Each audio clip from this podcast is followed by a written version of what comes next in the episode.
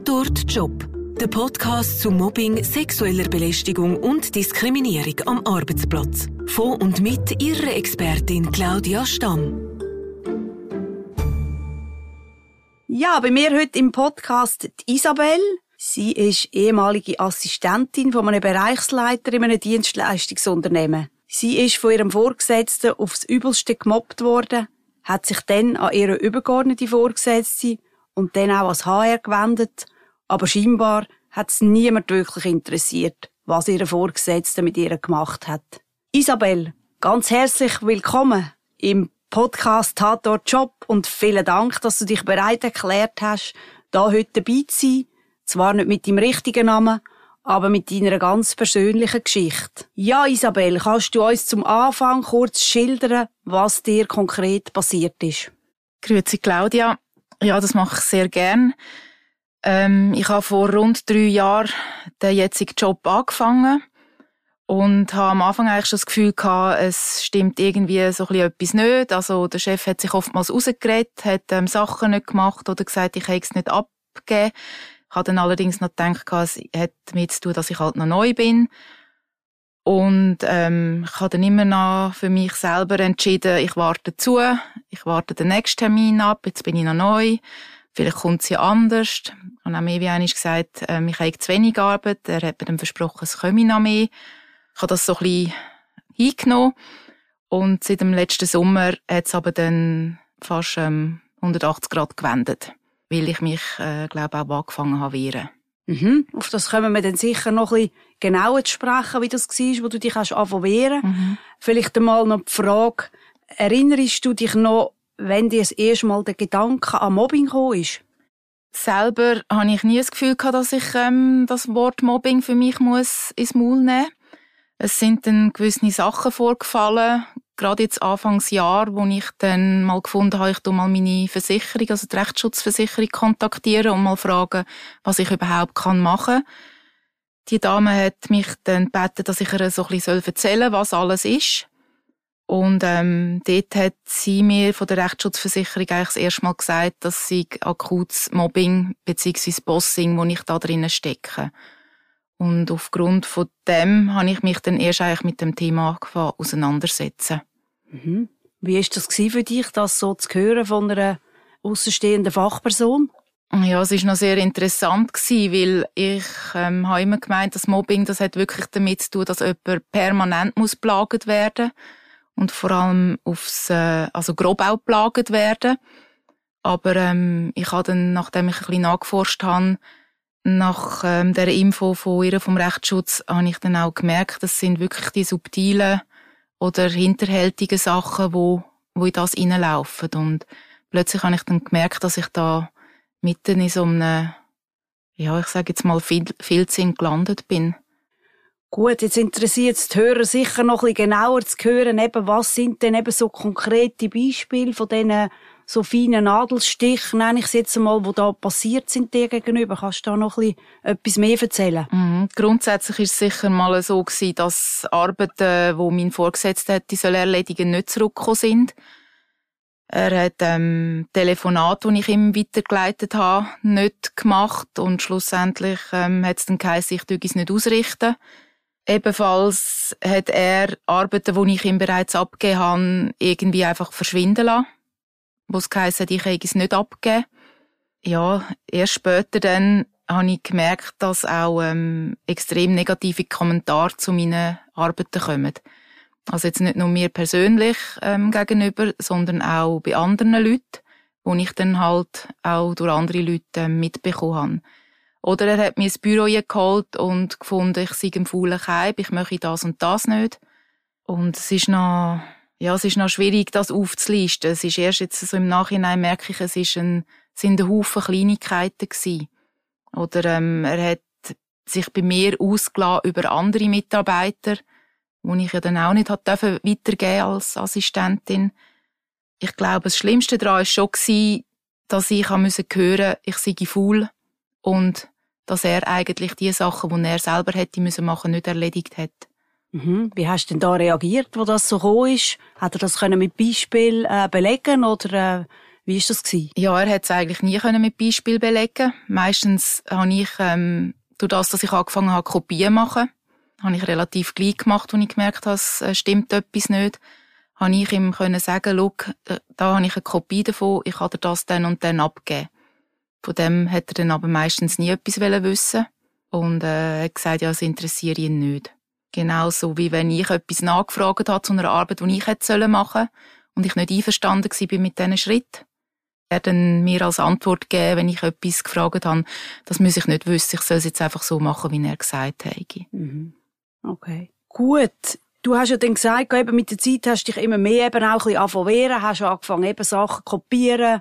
Wie ist so allgemein denn seine Reaktion gewesen, wo du dich so ein bisschen hast auch angefangen wehren und dir nicht mehr alles gefallen lassen hast?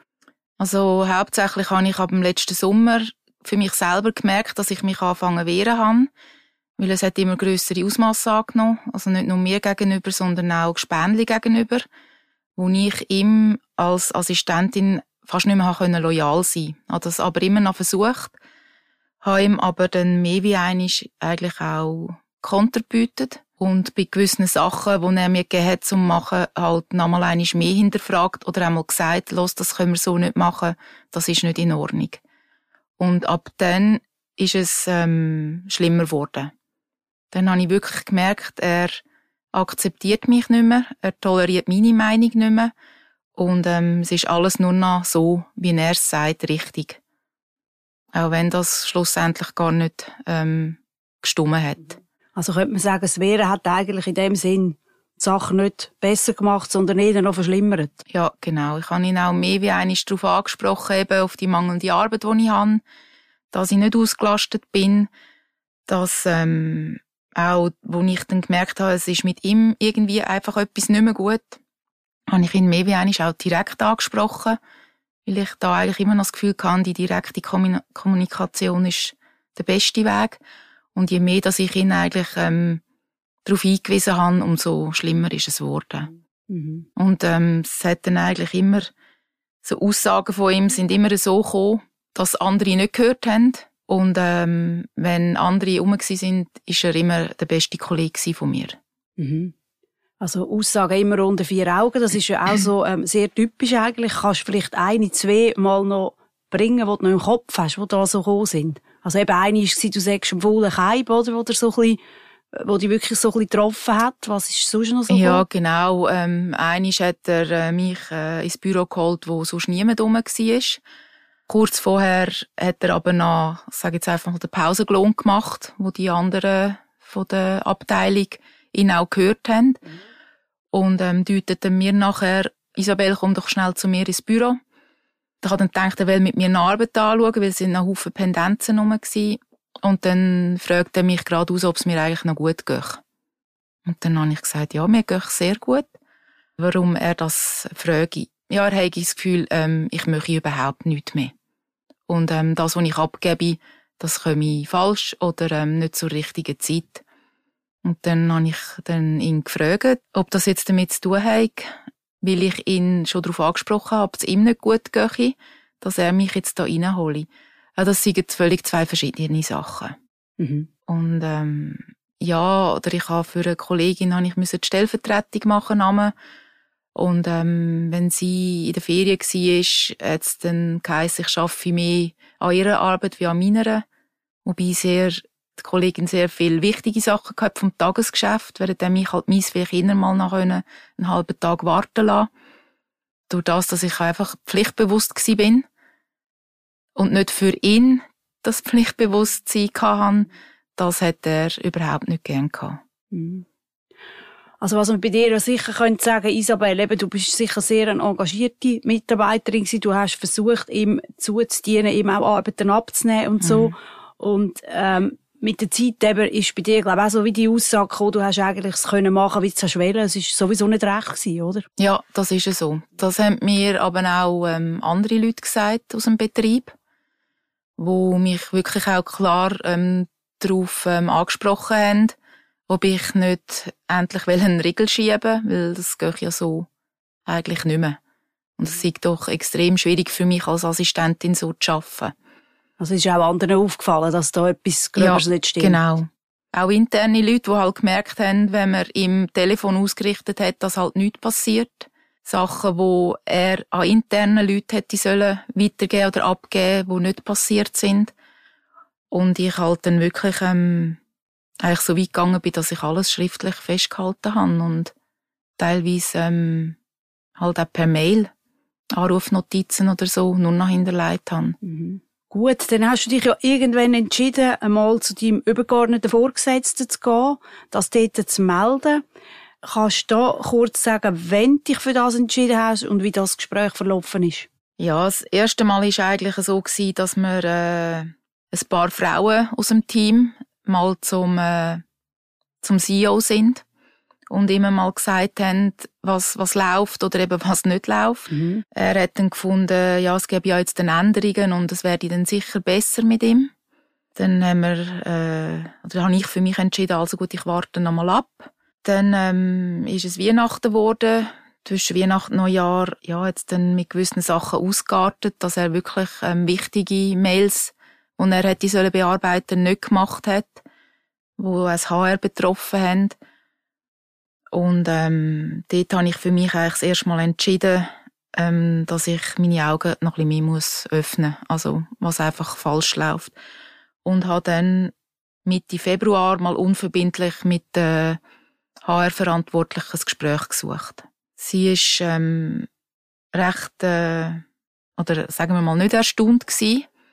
Gewisse Sachen sind ihr bekannt gewesen. Mhm. Und sie hat mich dort auch klar gefragt, ob sie aktiv werden soll. Ich habe aber dort noch gesagt, nein, wir werden noch nicht aktiv, weil ich habe das Gefühl, es fällt dann auf mich zurück. Also du hast Angst gehabt vor den Konsequenzen oder vor seinen Reaktionen? Ja, ich hatte Angst vor den Konsequenzen, weil ich habe gewusst, ähm, ich habe kein Brot, um irgendwie das Ruder umzureissen. Und für mich war es eigentlich meine Traumstelle gewesen, als ich angefangen habe vor drei Jahren. Und wirklich auch das Gefühl gehabt, ich werde dort jetzt bleiben bis, ja, sag ich mal, zur Pension. Mhm. Und habe ganz liebe Kolleginnen gehabt. Oder immer noch, sage ich jetzt mal. Wir sind ein gutes Team gewesen. Von dem her wollte ich wirklich wollen, dass dort in dem Moment das HR nicht aktiv wird. Ich wollte es einfach platzieren, dass man nachher nicht sagen kann, sie haben von nichts gewusst. Gut. Jetzt vielleicht einmal noch die Frage, wie hat eigentlich dein private Umfeld reagiert, ähm, wo du erzählt hast, eben was da so abgeht bei dir im, am Arbeitsplatz? Ähm, das ist noch ganz interessant. Ich habe ähm, sicher einmal wieder ein paar Müsterli oder so erzählt daheim, aber ich habe es sehr lang mit mir ähm, selber ausgemacht, bis eigentlich dann zu einem späteren Zeitpunkt, wo das Ganze noch weitergegangen ist, wo wir dann eigentlich innerhalb von der Familie schon fast so ein bisschen ja, einen Zwist hatten. Und ähm, meine Kinder nicht gewusst haben, was mit mir los ist. Sie haben das Gefühl gehabt, ich, ich möchte jetzt gerade gar nichts mehr, weil ich jetzt daheim bin und ich tue jetzt einfach einmal einisch das Ganze so hinnehmen. Und dann haben wir dann am gleichen Abend äh, daheim noch so einen Familientisch gemacht und dort habe ich ihnen dann eigentlich alles mal gezeigt auch mit den Unterlagen, die ich ähm, gemacht habe. Und dann sind sie, ähm, haben sie eigentlich gesagt, Mami, du musst, du musst raus dort. Also sie haben am Anfang immer das Gefühl gehabt, ja, es ist ja vielleicht nicht so schlimm oder ja, dann suchst du halt etwas Neues. Und wenn ich dann einmal gesagt habe, ich will mir eigentlich nichts Neues suchen, weil ich fühle mich dort wohl, mhm. dann haben sie das eigentlich aber nicht so können verstehen. Auch mein Mann hat am Anfang das Gefühl gehabt, so, ja, komm, kommst doch klar mit dem. Und, aber ich glaube, das ist ein Fehler von mir, dass ich halt nicht alles daheim erzählt habe. Ja, man will ja nicht immer alles heimtragen. Ja, klar. Und es ist ja eben beim Mobbing immer so sehr ein schleichender Prozess. Man gewöhnt sich ja an einen gewissen Leidensdruck dann auch, nimmt das halt hin, hofft auch immer, dass es besser wird. Das hast ja du auch beschrieben. Man ja. hat dich ja oftmals so ein bisschen vertröstet. Es wird dann besser, oder? Und dann irgendwann merkt man ja, nein, es wird eigentlich ja gar nie besser. Im Gegenteil, oder? Es geht einem dann ja auch immer schlechter gesundheitlich.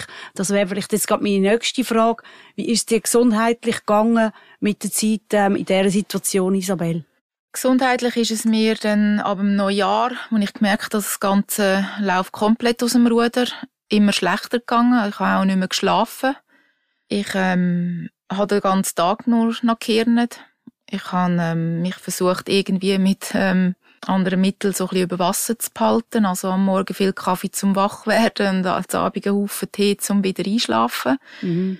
Das ist dann nicht mehr gut gegangen bis ähm, Mitte März. Und Mitte März hat es mir dann komplett äh, den Boden unter den Füßen weggenommen, bis mir dann eigentlich der Doktor gesagt hat, so und jetzt ist fertig, jetzt müssen wir schauen. Und dann bin ich dann mal eine Woche daheim gewesen. Mhm. Also jetzt hast du eine Art dann wie einen Zusammenbruch gehabt, du gemerkt hast, jetzt geht gar nichts mehr. Ja, genau. Mhm. mhm. Also ja, ich ähm, doch, ich stehe jetzt zu dem und gebe jetzt das auch offen zu. Also ich hatte einen epileptischen Anfall gehabt, aufgrund von der, vom Schlafentzug.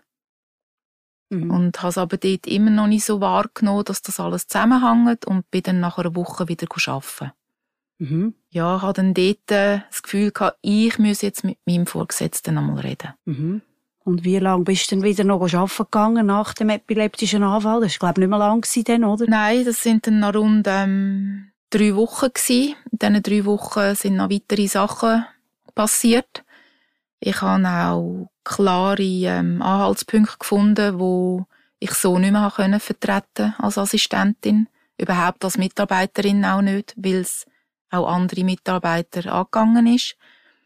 Und bin dann mit diesen Fakten zu den HR-Verantwortlichen. Bei der, wo du schon mal bist vorher, genau? Ja. genau. Und ähm, mir ist, was mich sehr erstaunt hat, auch dort geraten worden, los, jetzt musst du irgendwie etwas schauen, du kannst, musst dir nichts mehr selber beweisen, weil das bringt so nichts. Gang, versuch dich krank schreiben zu lassen, dass man einen anderen Weg findet. Und das hat dir sogar das HR dort gesagt? Das hat mir das HR gesagt, ja. Ist eigentlich nicht meine, also meine Idee von meinem zukünftigen Weg. Mhm. Habe dann das aber ähm, befolgt. Und in dem Moment, wo ich dann daheim war und ich gewusst hatte, ich kann zum Doktor, dort ist es ähm, gesundheitlich, also dort bin ich zusammengefallen. Mhm. Mhm. Dort habe ich auch gemerkt, was ähm, alles ähm, vorgefallen war. Also könnte man so ein bisschen sagen, eben dein Körper und deine Psyche haben dir eigentlich schon länger so ein bisschen Signal gesendet, das ist nicht mehr gut, oder? Mit Schlafstörungen, mit müssen sich eben mit irgendwelchen Sustmitteln ein bisschen, äh, über Wasser halten. Ja. Dann der epileptische Anfall, wo ja eigentlich auch so ein bisschen wie ein Hilf als Hilfeschrei kann interpretiert werden und dann irgendwann, wo du dann wirklich gemerkt hast, jetzt geht's einfach nicht mehr. Ja, genau. Okay. Aber man versucht sehr lange ähm, zu verdrängen oder nicht wahrzuhaben. Oder immer zu hoffen, ja, es kommt ja vielleicht nochmal. Es werden dann vielleicht auch nochmal andere, mir sind dann nochmal andere Sachen versprochen worden. Und ähm, bis ich dann schlussendlich wirklich halt auch dort gemerkt habe, dass ich ähm, angelogen worden bin und dass es eigentlich dann wirklich meine einzige Möglichkeit war, zum, zum Heimgehen und zu sagen, so und jetzt, mhm. jetzt muss ich zuerst mal runterfahren. Ja.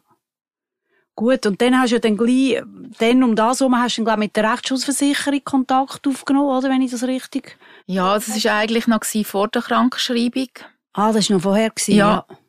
ja äh, wo ich mal angerufen habe, was ich überhaupt für Möglichkeiten habe.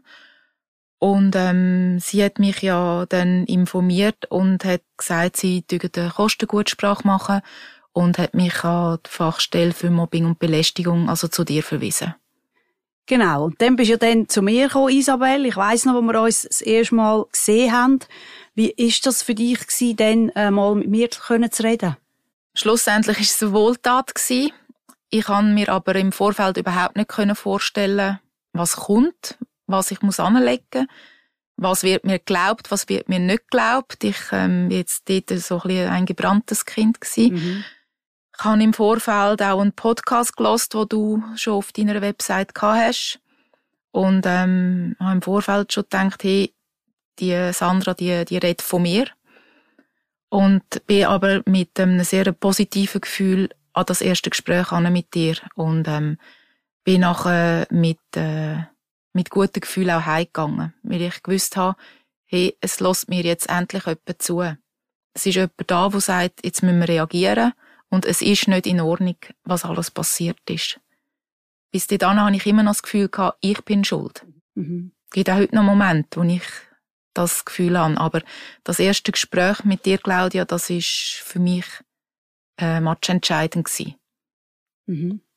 Gut, dann ähm, hast du dich ja entschieden, respektive wir haben dann ähm, zusammen entschieden, dass du das Coaching Professional äh, Paket zuerst einmal in Anspruch nimmst bei mir. Das hat ja dann bedeutet, dass wir regelmäßig auch Gespräche haben, wo wir eben Fragen, die bei dir dann auftaucht sind oder auch deine Befindlichkeiten, wo es natürlich so ein bisschen auch mal ein bisschen auf, mal ein bisschen abgegangen ist, zusammen besprochen haben.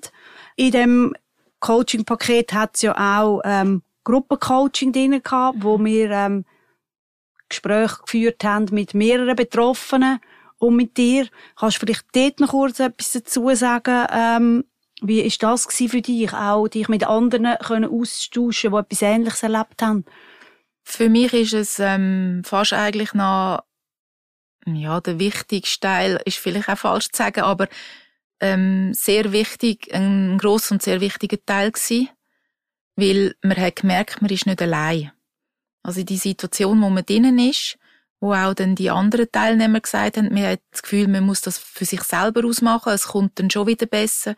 Man merkt plötzlich, hey, es geht anderen auch so und vielleicht auch der eine oder andere, der dabei war, wo auch gesagt hat, sobald er sich anfangen wehren hat, ist es noch schlimmer geworden. Und ähm, von dem her ist das für mich heute noch wichtig, so eine Gesprächsrunde. Und ich gehe heute auch sehr offen damit um. Also ich tue nichts mehr irgendwie schön reden, wenn mich jemand anspricht, wieso bist du daheim? Mhm. Weil ich finde, man soll es wissen.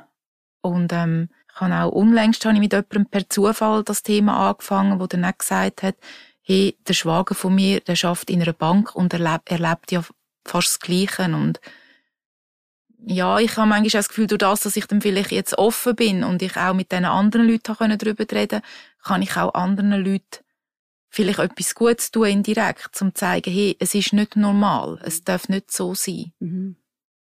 Genau, ja. darum bist du jetzt ja auch heute ja, in dem genau. Podcast, genau. genau darum habe ich dich eingeladen. Gut, jetzt noch eine weitere Frage, Isabel. Wir haben ja dann im Rahmen vom Job-Exit-Paket auch ein Gespräch gemacht mit deinem Arbeitgeber, wo es dir gesundheitlich dann ein bisschen besser gegangen ist, wo du ein bisschen Distanz gehabt hast zu dieser ganzen Situation. Wir haben mit der HR-Verantwortlichen geredet, eben mit der, wo du ja vorher schon ähm, zwei Gespräche geführt hast und ähm, Leiterin vom betrieblichen Gesundheitsmanagement ist noch dabei gewesen. Dort haben wir die ganze Situation nochmal auf den Tisch gebracht, respektive du hast nochmal in eigenen Wort dort können schildern, was dir passiert ist und wir haben dort dann ja auch eine einvernehmliche Lösung zusammen gesucht und auch gefunden. Kannst du da nochmal äh, vielleicht kurz dazu sagen, Isabel, wie ist das Gespräch für dich gewesen und wie hat denn auch die Lösung ausgesehen? Also es war eine sehr intensive Zeit gewesen, so kurz vor und nach dem Gespräch, auch mit der ganzen Vorbereitung. Ich habe wirklich alles chronologisch aufgeführt und all meine Fakten, die ich hatte, zusammengesammelt. Ich bin heute sehr froh, habe ich all die, ja, ich sage jetzt mal Beweise ähm, gehabt, die ich auch anlegen konnte. Das Gespräch selber war intensiv. Ein Haufen Tränen sind geflossen und ähm, ich habe mich auch nicht irgendwie können verstellen oder so, sondern es ist, ähm, ich glaube, durch das, dass ich so authentisch war, ist auch wirklich übergekommen, was alles passiert ist. Ich hatte das Glück mit den HR-Verantwortlichen, dass sie mir geglaubt haben. Sie sind äh, auch nicht weiter darauf eingegangen, bohren oder haben mir irgendwie vorgeworfen, das stimme nicht. Und das ist für mich ähm, sicher auch ein, ein Glücksfall gewesen. Ich, ähm, das Thema ist noch gewesen, ein Zwischenzeugnis, wo ja ganz, ganz schlecht ausgestellt worden ist, wo sogar ähm, das HR gesagt hat, das dürfte eigentlich so gar nie raus, also könnte auch nicht. Mhm. Wo wir dann mit der Lösung, wo wir äh, gefordert oder gesucht haben, gesagt haben, es muss ein ähm, anstrengendes Zeugnis sein, adäquat meinen alten Zeugnis, wo auch immer sehr gut gewesen sind. Aufgrund von deinen Erfahrungen, Claudia, haben wir dann äh, eine Entschädigung gefordert, auch vom Alter her, dass man halt nicht weiß, wie schnell, dass ich wieder würde eine neue ähm, Stelle finden, dass ich da ein bisschen entschädigt werde oder worden bin. Genau. Und dann ist ja die Freistellung ist auch noch ein Punkt gewesen, oder? Dass wir gesagt haben, es macht jetzt sicher keinen Sinn mehr, dass du während der Kündigungsfrist nochmal gehst, arbeiten. Dass du dich jetzt wirklich kannst, ähm, darauf konzentrieren, auch eine neue Stelle zu suchen. In diesem Prozess bist du ja jetzt, ähm, denen, Isabel. Kannst du vielleicht kurz etwas sagen noch dazu? Wie geht's dir heute jetzt? Mit ein bisschen Distanz zu dem Ganzen, aber doch noch so eigentlich auf dem Weg wieder jetzt, um etwas Neues zu suchen. Ja. Mir geht's heute besser. Sicher noch nicht gut. Aber ähm, ich habe die Möglichkeit, dass ich wieder in die Zukunft schaue. Nach vor ein paar Monaten ähm, ist das nicht der Fall gewesen. Habe ich das Gefühl gehabt, mein Leben ist da fertig. Und äh, je mehr, dass wir darüber reden oder dass wir auch in unseren Gesprächen darüber geredet haben, oder jetzt auch mit, der, äh, mit dem Abschluss von dieser Lösung, die wir gefunden haben, kann man eigentlich so den Fokus wieder ein bisschen nach vorne richten. Es ist auch so, dass ich mittlerweile bereits wieder ähm, mich am Bewerben bin. Ich habe auch schon Bewerbungsgespräche gehabt und ich merke dort auch, es, es gibt noch andere Sachen da draussen man bleibt auch gerne mal ein bisschen am Alten halt ein bisschen lang kleben. Mhm. Und ähm, für mich ist es so gewesen, dass es ähm, sehr schwierig war, weil ich eigentlich etwas muss aufgeben muss, was ich gerne hatte. Es ist ja nicht, dass ich dort ums Verrecken habe weg. Mhm. Ich glaube so, ja, ist ein blödes Sprichwort, aber die Zeit heilt alle Wunden, ist sicher ein bisschen so. Aber man muss auch, oder ich habe sehr viel an mir selber auch geschafft in dieser Zeit. Ich habe eine alternative Therapie ähm, versucht. Ich habe ähm, mit, mit Training angefangen, mich einfach bewegen, ein bisschen an die frische Luft und so ein bisschen lernen auf, auf einem selber hören. Mhm. Geht nicht immer gleich, aber ja. Genau, ist alles ein Prozess, sage ich immer. ja. Genau. Gut, gibt's jetzt rückblickend eben auf deine Situation etwas, wo du würdest, ähm, wenn du wieder mal in so eine ähnliche Situation reinkommst, würdest anders machen? Ich ähm, hoffe eigentlich, dass ich an mir so fest kann arbeiten kann, dass es mir, dass es für niemand mehr Angriffsfläche ähm, bietet, mich so zu behandeln, dass ich das gar nicht mehr zulassen kann. Aber ich glaube, wenn ich sollte merken, dass irgendetwas nicht in Ordnung ist, würde ich heute ähm, direkt herausfragen, was nicht in Ordnung ist und was im Gegenüber nicht passt an mir. Mhm. Also du willst es früher und ich, konkret ansprechen? Ja, ja, ich würde nicht mehr zuerst ein halbes oder ein Jahr warten. Mhm. Okay. Vielleicht auch noch rückblickend nochmal geschaut, was ist eigentlich für dich am schwierigsten gewesen in dieser Situation? Was hat dich am meisten auch vielleicht so ein bisschen zum Nachdenken gebracht? Dass man ähm, nicht anschaut, obwohl man klare Fakten können bringen dass ähm, mehrere Leute betroffen sind also es sind im Ganzen fünf Frauen betroffen in unserer Abteilung und mir hat ähm, niemandem zugelost, ja, aber mir hat, mir hat nichts dagegen gemacht. Mhm. Es ist, ähm, sind fadenscheinige Argumente wenn es irgendeine Veränderungen gegeben hat. Und äh, ich finde, wenn man Fakten bringt und man es kann belegen, dann sollte auch denen, wo man es erzählt, die sollten nicht nur zulassen, sondern auch handeln. Das ist das, was mich rückblickend am meisten mag an dieser ganzen Situation. Mhm. Gut, was denkst du, könnten allgemein Arbeitgeber besser machen, damit Mitarbeitende vor so einer Situation, wie du sie jetzt erlebt hast, besser geschützt werden? Oder eben, dass es gar nicht erst so weit kommt?